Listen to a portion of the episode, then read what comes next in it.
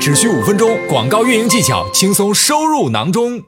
首先，我们看一下品牌推广视频，也就是我们大家可能都知道的叫 SBV。然后我们看一下品牌推广视频，其实它的一个场景呢，我们可以发现，在移动端、在 PC 端都可以去有相关的一个展现。我们可以看到，在呃搜索结果页里面，我们的。呃，就是品牌推广视频的广告位是非常显眼的。你只要让消费者，比如说输入一个词，在结果页里面往下滑，它就有一个比较大的一个篇幅，并且它的一个视频是可以做到一个自动播放的。那你在自动播放的时候，其实消费者就不知不觉就。他的注意力就被你吸引到了，所以，呃，品牌推广视频最直接的一个作用，就是在众多的结果当中脱颖而出，然后抓住消费者的眼球，然后呢，消费者通过你的视频被你感染了，然后点击进去，直接就到你的详情页了。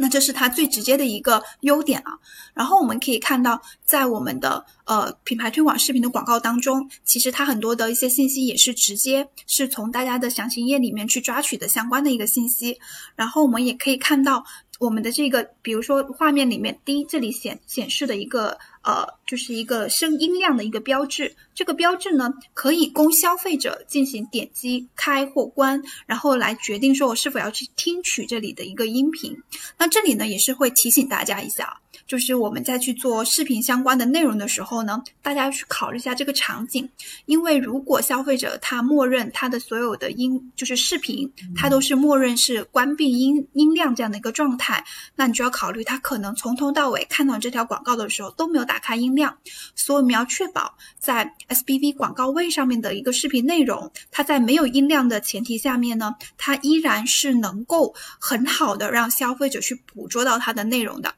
好，这是一个小 tips，然后接着我们再看一下，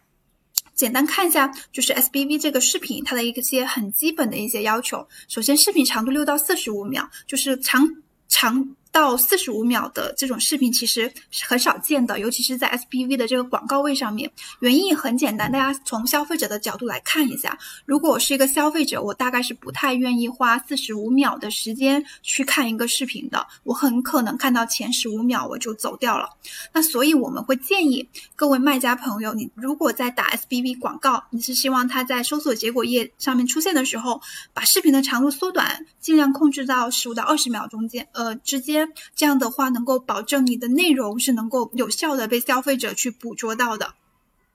那同样，我们看一下，就是其他的一些投放方式啊、广告位置等等，其实是跟我们的普通的 SP 的广告是差不多的。这个我就不多不多介绍了。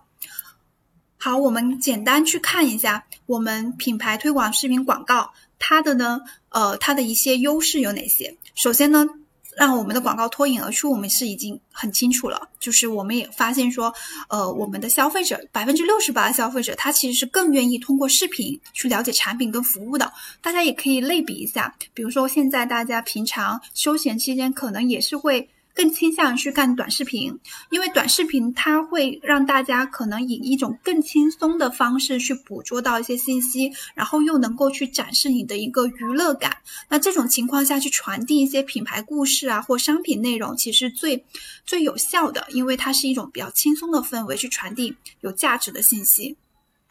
那同时，我们品牌推广视频它最原始的一个目的呢，就是希望我们能够去传递品牌的故事，然后也能去在讲品牌的同时带出商品的一个特点。那同时，我们也可以看到，就是呃，品牌推广视频它是能够直接跳转到商品详情页的。我们发现说，每五个亚马逊的访问的一个用户，就有一个人他是看了是品牌或者是产品的一个视频，然后产生最终的购买。我们可以发现说，其实 SBV 的这个效果是非常好的。那我们最后也可以看到，我们针对 SBV 也是可以去看一些我们一些独立的数据报告。我们至少可以通过独立的数据报告来看，我这个视频它的点击量是多少，然后它的曝光量是多少。我至少可以知道，我能验证一下我这个呃商品呃这个品牌视频的广告。内容上面是否吸引的，这个就可以通过数据上来看。首先，我们可以看它曝光量跟点击量。如果它的曝光量不错的情况下，点击量不是很好，那我们基本上可以推测这个内容是不太合适的。感谢大家的聆听，我们下期再见吧。